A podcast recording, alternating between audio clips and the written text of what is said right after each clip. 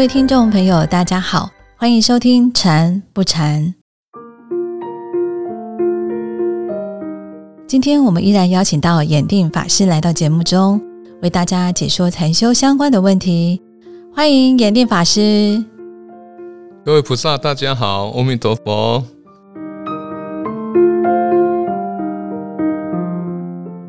在听众朋友提问之前，我们先来回想一下，在禅修进行的时候走路的方式，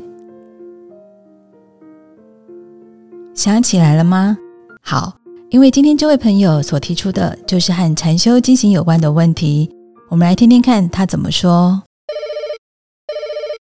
您好，我其实没有太多的禅修经验，参加禅修活动的时候。都是法师或者是师姐说什么，我就做什么，也没有多想。不过最近听这个节目，反倒是让我想起来，在惊醒的时候的一个动作，就是右手握虚拳，然后左手抱右手，然后再把大拇指压在右手的拳头上。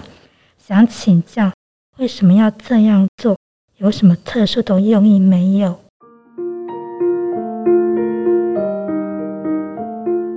这个问题，目前如果去法古全集查的话，是没有明确解释为什么。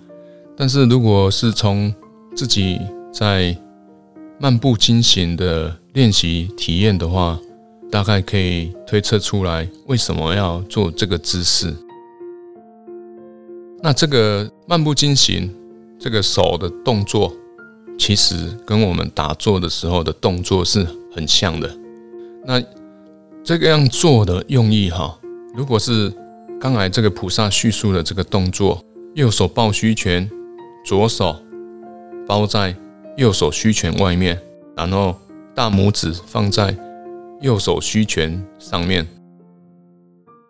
这样其实跟打坐的这个姿势啊是很接近的，所以。一样哈，这样是一个圆圆的原理，这样可以节省什么？节省我们体能的消耗。因为有的人他精醒的时间啊，特别是南传佛教，他们强很强调啊，除了打坐之外，还要精醒，所以那有时候一精醒的时间是蛮长的。那这样的好处就是可以节省体能的消耗，气血循环比较顺畅。就是有调身的功能，然后节省体能的消耗。再来，这样的动作也可以帮助我们收摄身心。那为什么？那为什么不直接跟打坐姿势就一样就好？还要好像大手诶小手臂哈，还要小手臂跟拳头是往上转九十度。如果各位去练习体验看看这样差别的话。啊就会有大概可能会有一些心得哈，就会发现到，如果是直接用打坐的姿势的话，就会发现到这个手会容易啊靠近我们的腹部，容易靠近我们腹部，那你就会多了一个触觉啊，就是手触腹部的感觉。可是我们漫步经行主要的焦点，主要的焦点。还是要放在脚部啊，脚或者是腿部移动的感觉，清楚移动变化的感觉。所以，如果你手是跟打坐一样的姿势，然后靠着小腹啊，靠着腹部的时候，初学者比较不容易去把这个心呢放在腿部移动的一些觉受啊，容易会。用现在的语言来讲，就是多了一些讯号，多的一些觉受哈，会容易比较没有办法专注在脚的部分上。啊，如果你习惯了，你已经很习惯了，你这样变化，你自己一个人在做这样的变化，也不能说不可以哈。因为如果各位去上网查，就会看到一些。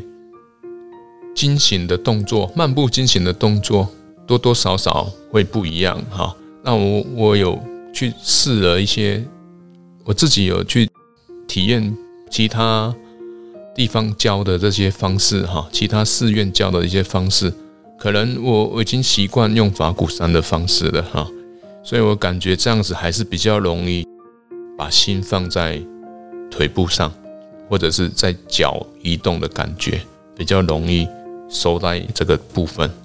好，谢谢各位。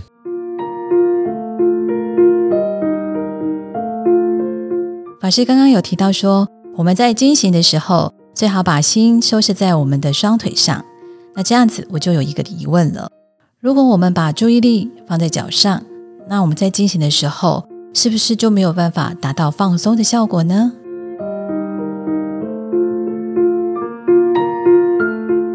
哦，把注意力放在双腿的上面的话，啊，或双脚的上面，还是？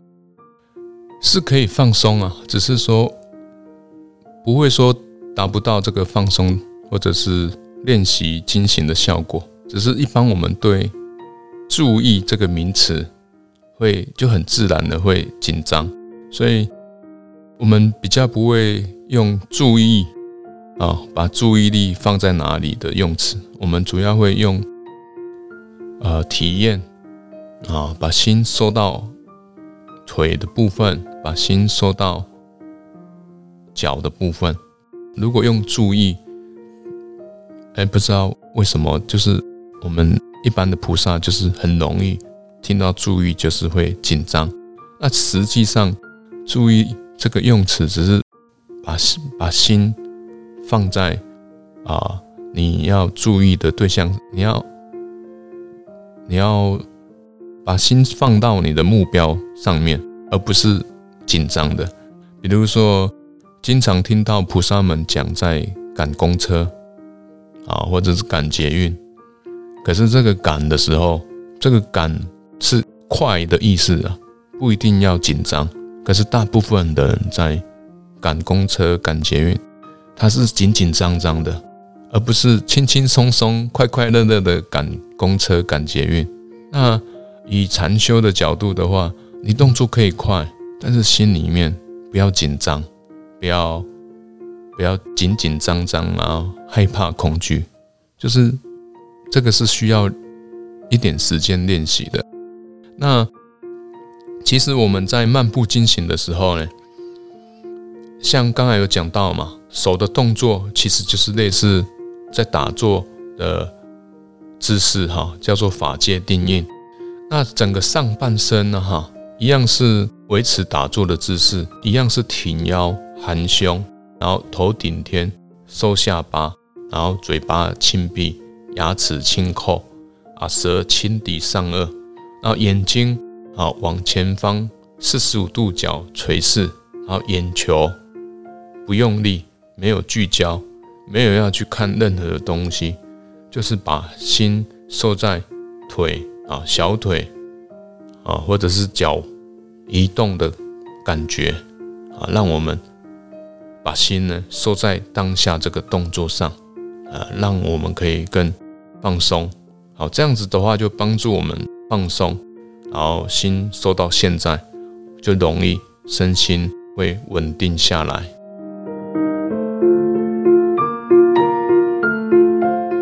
我们在进行的时候。除了手部的动作之外，原来每一个细节都是帮助我们收摄身心、放松身心。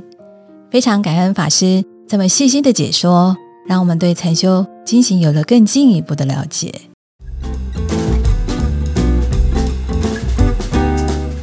今天的节目就到这里。